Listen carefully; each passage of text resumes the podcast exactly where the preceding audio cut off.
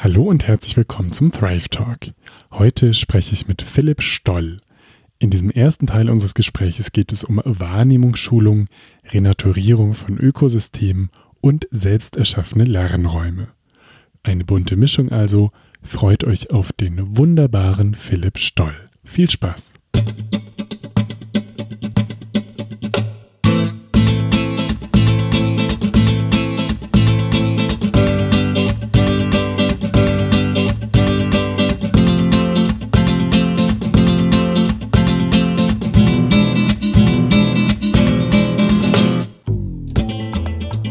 Hallo lieber Philipp. Vielen Dank, dass du einen zweiten Versuch mit mir wagst. Beim ersten Mal hatten wir ein paar technische Probleme und jetzt klappt das hoffentlich gut. Magst du direkt zu Beginn einfach mal sagen, wer du bist, was du machst, was dich im Leben antreibt, was dich begeistert und ähm, genau, was dein Anliegen ist auf dieser bunten Welt? Ja, danke, dass ich hier sein darf. Ähm, ich bin auch total gespannt, dass wir es heute nochmal versuchen. Wir hatten ja schon ein spannendes Gespräch im Vorhinein. Und ähm, ja, irgendwie im Gespräch kann man ja sich selbst entdecken. Also gerade wenn jemand so aufmerksam zuhört, ähm, dann äh, kommen mir oft ganz andere Einsichten. Ich bin deswegen ganz gespannt, aber ich probiere einfach mal ein bisschen zu erzählen, was mich bewegt auf dieser bunten Welt. Also für mich ist es irgendwie eine totale Herausforderung, aber ich fühle mich auch persönlich total engagiert, ähm, in dieser Welt zu leben, wo so viele Aufgaben gibt und so viele gleichzeitig, die irgendwie alle ineinander greifen, so dass man, wenn man bei der einen anfängt, irgendwie bei der anderen gleich rauskommt. Also wenn man zum Beispiel jetzt äh, in den Himmel schaut, dann kommen mir da irgendwie immer die ökologischen Herausforderungen. Aber dann ist es irgendwie klar, ja, da unten fahren jetzt Autos, überall stehen Autos, die ganze Stadt ist voll mit Autos. Und äh, wir Menschen nutzen, bringen, schaffen die Autos. Und da wird es irgendwie total klar, dass diese ökologische Krise eine totale Herausforderung an uns selbst ist und auch ein, also unsere gesellschaftlichen Strukturen irgendwie äh, mit einbezieht. Dann ist es eine ökonomische Herausforderung natürlich, wenn es gesellschaftliche Strukturen angeht. Also keine, keine rein ökologische. Ja, und so geht es dann irgendwie weiter und weiter und weiter. Genau, und da ich, und ja, irgendwie äh, inspiriert mich das, weil ich da merke, okay, wir gehören also wirklich zusammen. Also auch wenn wir wenn ich, wenn ich mich persönlich engagiert fühle, dann fühle ich mich da aber auch gleichzeitig irgendwie verbunden mit allen anderen, die ähm, irgendwie zur ökologischen Krise beitragen. Ähm, weil ich da das Gefühl habe, aha, krass, wenn wir da zusammenkommen können und irgendwie miteinander arbeiten, ähm, dann verbindet eben auch die Krise gerade, weil wir eben aus all diesen verschiedenen Perspektiven ähm, die, die Lösungen irgendwie finden müssen. Und das macht mir irgendwie Spaß diese, diese Interdisziplinarität.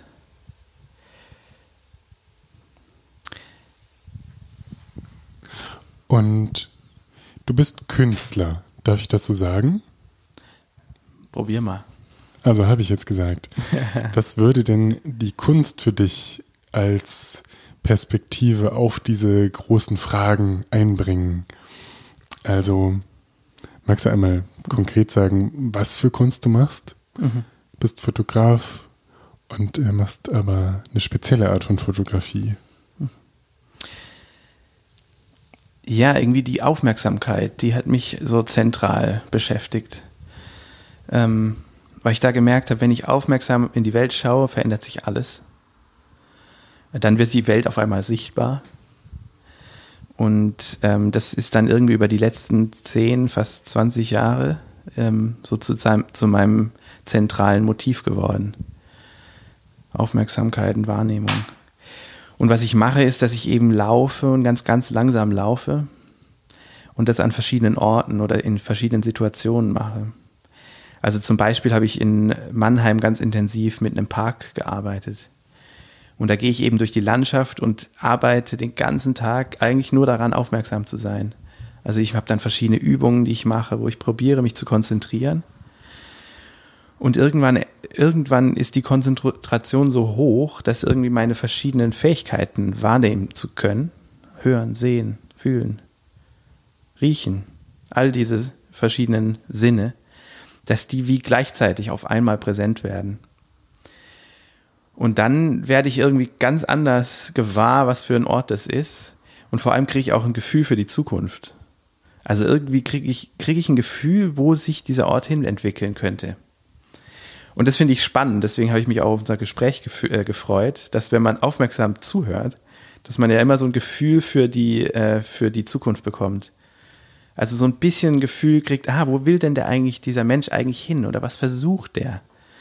Ähm, also es ist ja nicht nur ein Downloading von den Fakten oder von, von dem, was er gesagt hat, sondern eben auch so ein Gefühl, oder man geht fast ein bisschen mit in die Richtung, in die dieser Mensch wird. Und das ist eben immer wieder mit den Orten auch entstanden.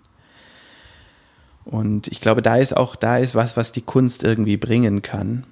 Ähm, dieses intensive in die Sinne gehen und intensiv wirklich wahrnehmen, ähm, dass das eben auch ähm, dann für andere Gesellschaftsbereiche wichtige Einsichten bringen kann. Und anhand des Parks kann man das, glaube ich, auch schön veranschaulichen. Also ich kenne die Story. Magst du einmal sagen, wie deine Beziehung zu diesem Park entstanden ist und was ihr da jetzt die letzten Jahre gemacht habt. Mhm. Also die Beziehung ist eigentlich dadurch entstanden, dass ich in dem Park, ähm, also an dem Park aufgewachsen bin und äh, da täglich eigentlich rausgegangen bin und irgendwann habe ich entdeckt, dass wenn ich mehr gucke, länger hingucke, ich glaube, ich war so in Pubertätsjahren, dass dann sich was verändert. Und dann habe ich so einen Baum gefunden, der umgefallen ist. Ähm, und der war gute 30 Meter lang, hatte in den Wurzeln so einen großen Stein umfangen, ist aber dann umgefallen. Und dadurch, dass dieser große Stein unten in den Wurzeln war, wurde der wie so aufrecht oder vom Boden nach oben gehalten. Also der war, der Hauptstamm war übrig und das war, der war ungefähr einen Meter vom Boden entfernt. Und dadurch war das wie so eine Nadel, auf der ich ganz langsam gehen konnte. Und auf diesem Baumstamm bin ich einfach hin und her balancierend gelaufen und habe geübt, ähm, aufmerksam zu sein. Und irgendwie gleichzeitig in, meiner, in meinem Zentrum und in meiner Peripherie zu bleiben. Weil ich gemerkt habe, wenn, ich, wenn das gelingt, dann entsteht eben dieses äh, weitere Sehen. Ähm, und ich habe dann eben versucht, was passiert, wenn ich ganz in mir bin. Was passiert, wenn ich irgendwie außer mir bin und wie komme ich am besten bis ans äußerste Ende von diesem, von diesem äh, Stamm, ähm, ohne runterzufallen? Und je nachdem, wie ich in mir war, bin ich einfach äh, runtergefallen und dann wieder habe ich es versucht, dann bin ich wieder runtergefallen. Ähm, und irgendwann habe ich aber dadurch natürlich über die Wochen und Monate dann ähm, ganz viel entdecken können ähm, über Balance und äh, innen und außen. Und ich glaube, das hat mir eben eine ganz äh, tiefe Beziehung auch zu diesem, zu diesem Park gegeben. Und ich habe dann relativ bald ähm, auch meine fotografische Technik entdeckt oder entwickelt, wo ich ähm, jetzt in solchen langen äh, Spaziergängen fotografischen Film belichte. Ähm, und ich mache da eine Belichtung von vier Sekunden mit einer Blende 11 ähm, immer dem gleichen Filmmaterial und ich belichte dann, während ich mich bewege. Das heißt. Mit, mit ja. welchem Film machst du das? Also ich arbeite mit Kodak. Und mit welcher ISO-Zahl? Aha, ja, das sind äh, ungefähr 200. Das kommt dann ein bisschen drauf an, mit, welchem, mit welcher Filmgröße ich arbeite. Da ändert sich dann die Zahl, aber der, der, der, die Sensitivität des Lichts ist ungefähr bei 200. Okay, also vier Sekunden ISO 200 und ähm, Blende 11. Blende 11. Okay. Und dann hältst du die Kamera und spazierst aufmerksam durch den Park. Genau. Und ab und zu löse ich aus. Und dann entstehen eben diese Bilder. Ähm, und die bringe ich dann ins Labor. Das sind also alles handgefertigte ähm, C-Prints, also Belichtungen. Ähm, wir machen das jetzt hier in Düsseldorf zum Beispiel. Und äh, dann ja, werden die einfach ausgearbeitet, ins Positiv gebracht und eigentlich nicht weiter bearbeitet, weil ich wirklich einfach zeigen möchte, was in diesem, Passi äh, in diesem Moment passiert ist zwischen mir und dem Ort. Und diese Spuren, die dann eben dort entstehen, die interessieren mich. Und jetzt hast du vorhin gesagt, dass über diese Wahrnehmung und auch die, die vielschichtige Wahrnehmung in einem Gespräch, hast du gesagt, aber auch für einen Ort, so eine Zukunftsidee entstehen kann. Und was kam dir denn, als du da auf diesem Baum balanciert bist oder auch Fotos gemacht hast, für eine Vision für diesen Park? Ja, ich begann anzufangen zu merken, dass da ein Stück Lebendigkeit ähm, nicht mehr so war wie vor zehn Jahren. Also das hat sich ja auch geholfen, dass ich da so viele Jahre regelmäßig äh, vor Ort war. Das war das eine. Und dann habe ich aber auch angefangen ähm, zu spüren, dass die, äh, dass die Farbigkeit eine andere sein könnte. Also ich habe gesehen, ähm, dass, der, dass der Park sehr grün ist. Nimmst, nimmst ein bisschen näher an den Mund. Genau, mhm. super. Dann versteht man nicht besser nach. Okay, super. Genau, also ich habe angefangen zu merken, dass äh, die Farbigkeit eine viel komplexere sein könnte. Und ähm, habe dann auch angefangen, den Ort mit anderen Orten zu vergleichen. Ähm, zum Beispiel in Osteuropa, wo es noch ähm, unglaublich artenreiche Wiesen gibt. Wo warst du da genau? Ich war in, der, in Slowenien zum Beispiel. Polen auch ganz stark. Genau, und diese, diese artenreichen Wiesen, die sind eben bunt. Also die sind unglaublich viel strukturiert, wenn es äh, ja auch einfach ästhetisch aus der künstlerischen Perspektive. Und ja, Stück für Stück habe ich dann äh, gemerkt, aha, dieser Ort könnte entwickelt werden. Ähm, und habe dann angefangen, eben mit verschiedenen Akteuren, die mit diesem Park arbeiten, zusammen an, ins Gespräch zu gehen. Und das war irgendwie sehr schön zu spüren, weil, weil da auch diese interdisziplinäre äh, Komponente irgendwie ähm, wichtig war. Ich habe angefangen, erstmal in der Peripherie ähm, mit Menschen zu sprechen, also auch in ganz anderen Städten. Einfach gefragt, wie habt ihr, habt ihr einen Park schon entwickelt? Wie habt ihr das gemacht? Ähm, und entsprechend ähm, habe ich dann viele verschiedene Sichtweisen gesammelt. Und irgendwann dann erst habe ich die Stadt selber angesprochen. Aber in dem Moment war das dann irgendwie alles schon so reif, dass es dann einfach losging und die Stadt total begeistert war, lass uns das machen. Und seitdem machen wir das jetzt seit zweieinhalb Jahren, dass wir mit Bürgern und also Anwohnern einfach und ähm, Leuten aus der Stadt, drei Biologen, ein Landschaftsplaner und Ökologe, dass wir gemeinsam eben diesen Park da transformieren. Wir stehen da zweimal im Jahr und mähen mit der Sense und danach gibt's äh, Barbecue auf der, auf der Wiese. Ähm, und das ist einfach total schön, weil wir uns da irgendwie alle gemeinschaftlich so mit diesem Ort verbinden und eigentlich zweimal im Jahr da wunderschöne Erfahrungen machen. Auch die Erfahrung, was es bedeutet, irgendwie sich körperlich richtig anzustrengen. Ähm, und dass, ja, dass so eine Wahrnehmungsarbeit einfach dann auch im Tun sich verwirklicht und wenn man eben mit diesem Anliegen der, der Vielfalt an eine Sache rangeht, dass sich dann auch da wirklich die Biodiversität verändern kann. Und das haben wir sogar jetzt mit den Biologen auch schon zum Teil ähm, entdeckt, dass sich tatsächlich auch die, ähm, die Zusammenstellung der Wiese ne, nach den Kräutern einfach verändert. Und das schon nach so einer kurzen Zeit. War irgendwie echt eine begeisternde ähm, Entdeckung. Also vor zweieinhalb Jahren, habe ich es richtig verstanden, habt ihr angefangen damit? Mhm. Und was hast du denn genau vorgeschlagen und wie ist es dann entstanden, dass da so ein äh, interdisziplinäres Team entstanden ist? Also was war deine Vision, die dir kam, die du denen da äh, vorgeschlagen hast, der Stadtverwaltung? Mhm. Ja, ich habe mich eigentlich da Stück für Stück äh, mit verbunden, einfach mit dieser Idee, dass der Ort sich entwickeln könnte und ähm, sein wirkliches Potenzial entfalten könnte. Und damit bin ich einfach länger umgegangen. Ähm, und dann. Du, du meintest ja, du hast dich auch ein bisschen umgeguckt in anderen Städten und Parks und hattest da viel Inspiration. Und dann hast du der Stadtverwaltung einmal das relativ konkret schon vorgeschlagen, so habe ich es verstanden. Mhm. Und, und was, was war das denn, was du denen vorgeschlagen hast? Ja, ich hatte die Vision eigentlich schon sehr ähm, detailliert, einfach als ähm, begeisterndes Bild.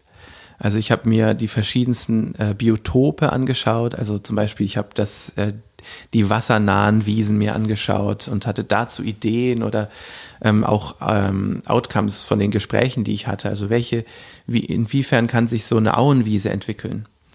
Dann hatte ich äh, herausgefunden, inwiefern könnte sich der, der Bachlauf äh, verändern dort ähm, wie könnte die, die Wiese direkt am Rhein werden.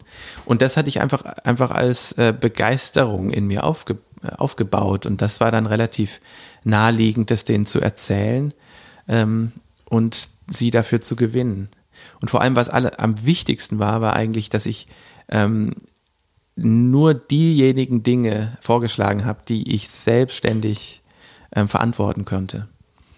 Also wo eigentlich, wo die Ressourcen vollkommen ausreichend waren ähm, für die Umsetzung. Also zweimal im Jahr, auch wenn ich noch nicht mal in Mannheim mehr wohne, aber zweimal im Jahr. Ähm, und ich habe dann die Versuchswiese, ähm, die habe ich auch nur so groß gestaltet, dass wenn überhaupt keiner kommt zum Helfen, dass ich es alleine machen kann und noch einen schönen Tag habe. So.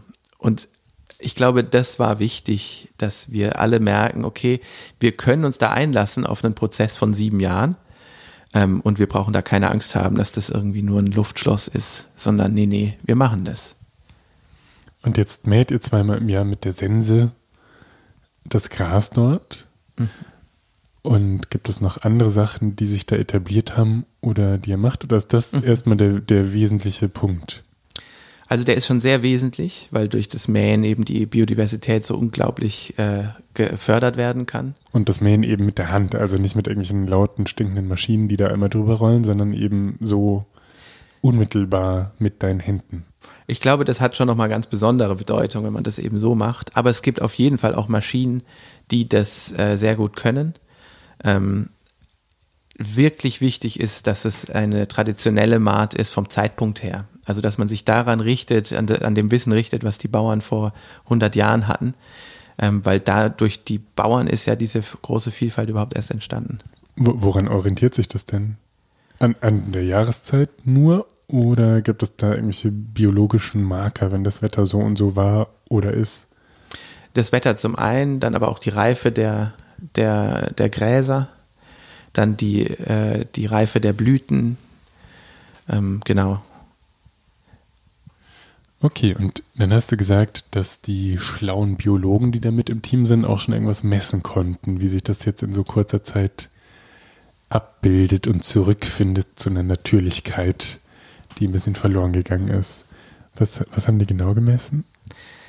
Ähm, die haben gemessen, dass, der, dass die Verteilung auf, der, auf dem Feld, die Verteilung der Blütenpflanzen, dass die sich verändert hat.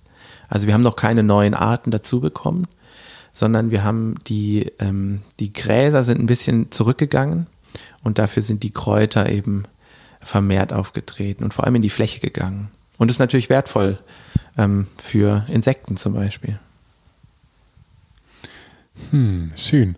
Also das veranschaulicht ja, glaube ich, sehr gut diesen Prozess von erstmal innehalten und ganz aufmerksam beobachten, im Moment sein, wie du es beschrieben hast, auf diesem Ast, auf dem du balanciert bist, dann so eine Zukunftsidee zu erahnen und dann daraus was Konkretes zu machen. Also zu gucken, ha, wie kann sich jetzt dieser Park entwickeln und äh, wie kann ich da selber auch in einen bestimmten Prozess gehen oder was erleben. Also, also glaube ich, kurz gesagt, ja, so harte körperliche Arbeit an der Wiese, das ist natürlich ein ganz anderes Erleben, als wenn da jemand auf seinem Trecker drauf sitzt und damit drüber prescht. Total. Ja. Ja, und das, ähm, diese, dieses gemeinsame Arbeiten, das wirkt ja jetzt auch in die Stadt hinein und in die ähm, verschiedenen Menschen, die dort äh, mit uns stehen am Tag und arbeiten. Ähm, ein Beispiel dafür, wie sich dieses Künstlerische und das äh, Planerische der Stadt äh, so verbindet, ist ähm, eine enge Beziehung, die entstanden ist mit einem Landschaftsplaner, der mit dem Regierungspräsidium zusammenarbeitet und der eben ähm, jetzt meine, äh, meine letzten Arbeiten ähm, finanziert hat. Die Fotoarbeiten, genau. die du machst. Mhm. mhm. Genau, also da sind jetzt äh, gut sechs neue Arbeiten entstanden und jetzt eben von dem Park, wie er sich verändert durch unsere gemeinsame Arbeit. Und das finde ich total spannend. Also, dass jetzt eben äh, die Outcomes der Bilder eben auch nochmal eine ganz eigene Struktur bekommen, weil eben der Park ja von uns allen gemeinsam verändert wurde. Ähm, das heißt, es entstehen da neue Spuren. Und da bin ich einfach sehr neugierig, was das auch in den nächsten Jahren bedeuten kann. Sehr schön. Wie bist du denn dahin gekommen an diese Fragen oder seit wann beschäftigen die dich? Wie man über Aufmerksamkeit in so einen Prozess gehen kann.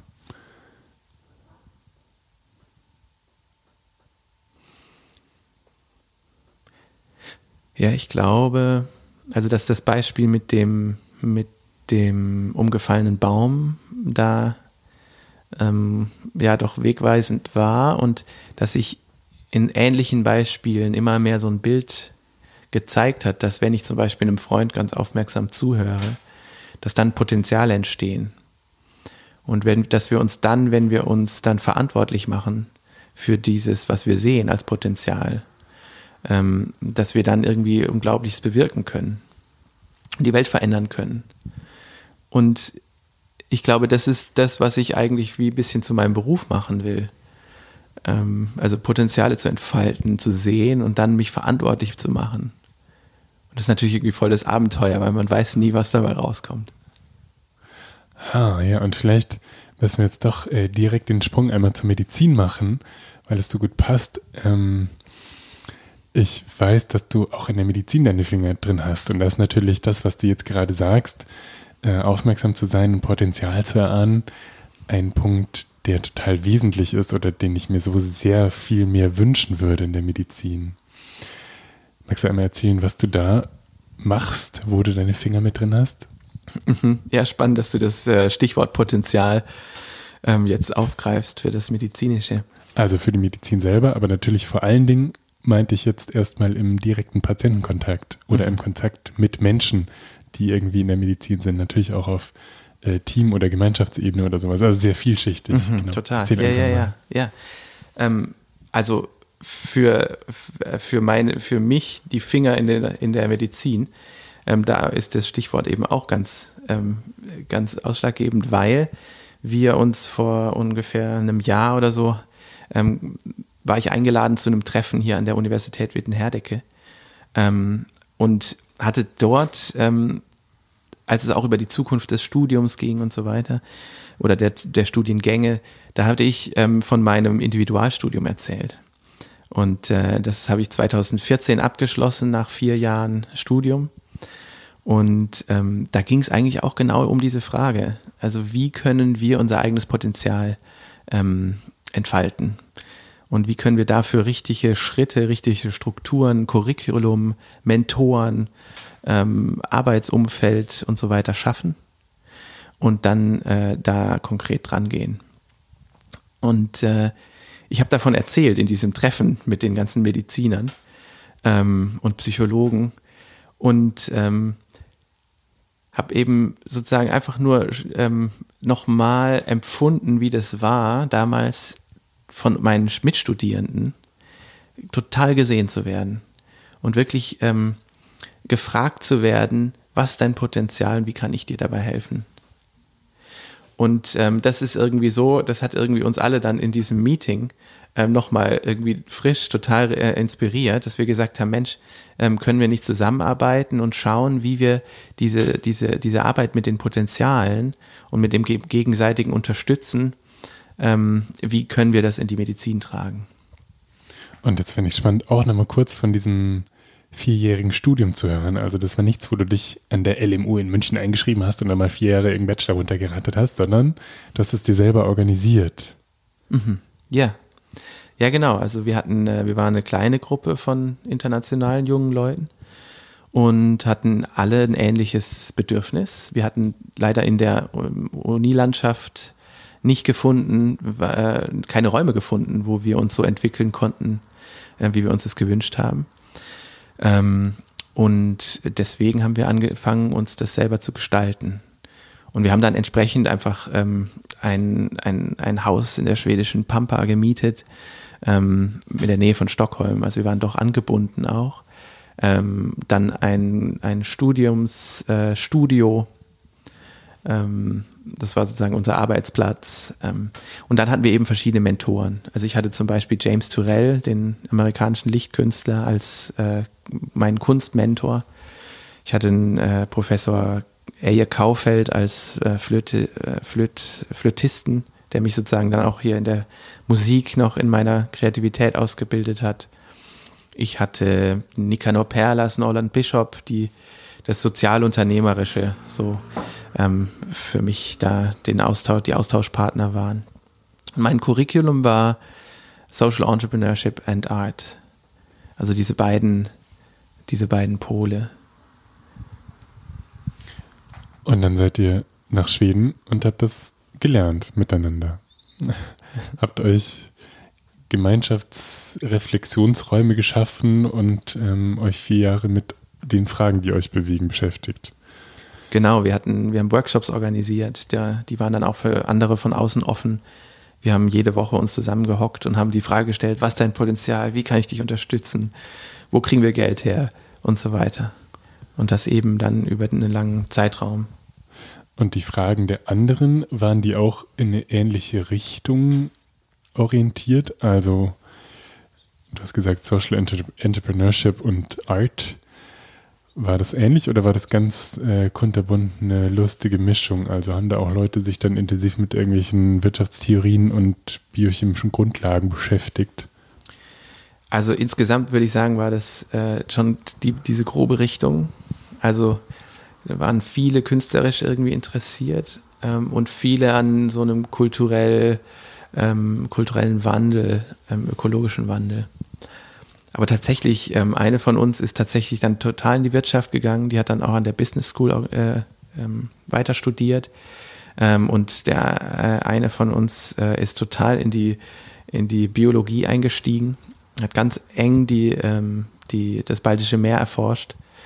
Ähm, allerdings hängt es ja irgendwie auch wieder eng zusammen. Also das ist ja auch das, was ich ganz am Anfang gesagt hatte. Also diese verschiedenen Gesellschaftsbereiche ähm, wenn wir die gemeinsam zusammendenken, ähm, dann ist äh, ja klar der ökologische Wandel ganz eng verbunden mit dem, mit dem Businesswandel. Und das ist ja total lebensnah. Also wenn du sagst, ja, unsere Frage war, wo kriegen wir Geld her? Wie organisieren wir eigentlich irgendwelche Gruppenmeetings und sowas? Dann ist das ja angewandte Wirtschaft zum Beispiel oder mhm.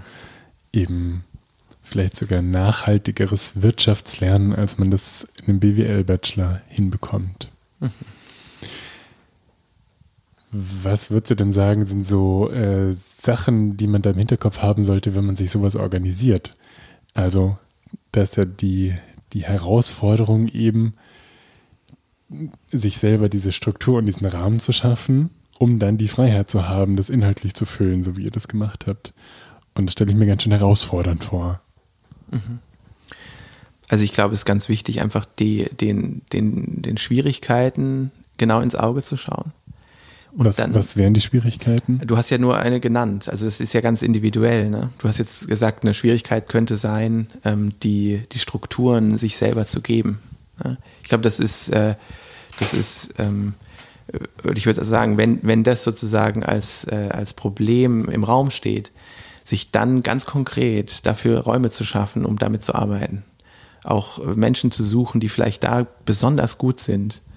Ähm, und dann einfach, ja, ein bisschen länger, längerfristig drauf zu schauen. Also vielleicht am Anfang erstmal so zu sagen, für ein halbes Jahr oder für die ersten drei Monate, es kann ja auch schon eine lange, eine lange Zeit sein. Ähm, welche Strukturen schaffe ich mir denn, damit das ähm, nicht nur kein Problem wird, sondern eine total inspirierende Lernerfahrung. Ähm, also ich glaube, da so positiv zu denken, aber dann unglaublich praktisch dran zu gehen. Und ähm, ich glaube, ja, man, ich glaube, ich glaube, heute ist es gar nicht mehr so ähm, ähm, so anspruchsvoll, diese Räume zu schaffen.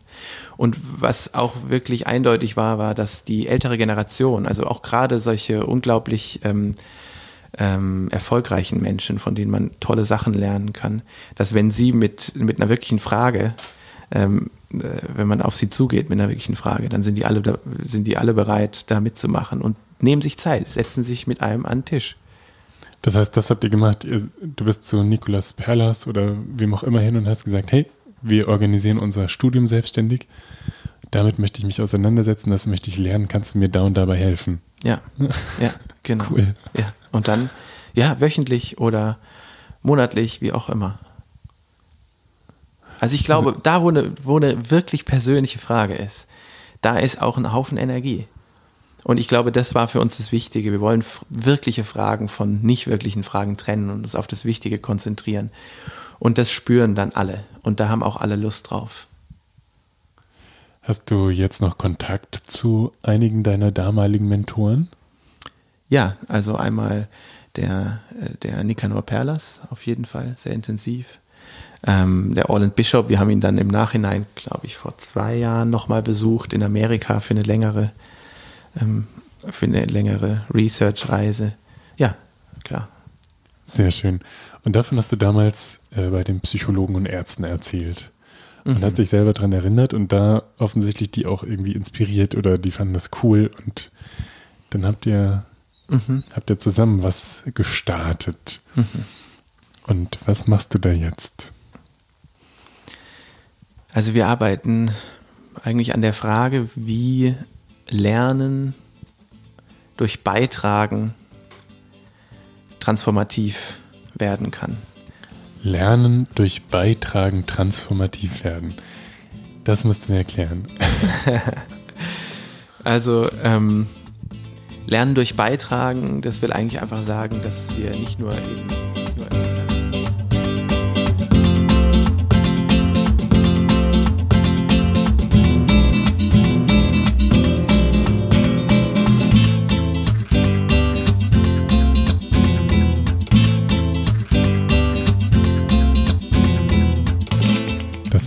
erste Teil unseres Gespräches.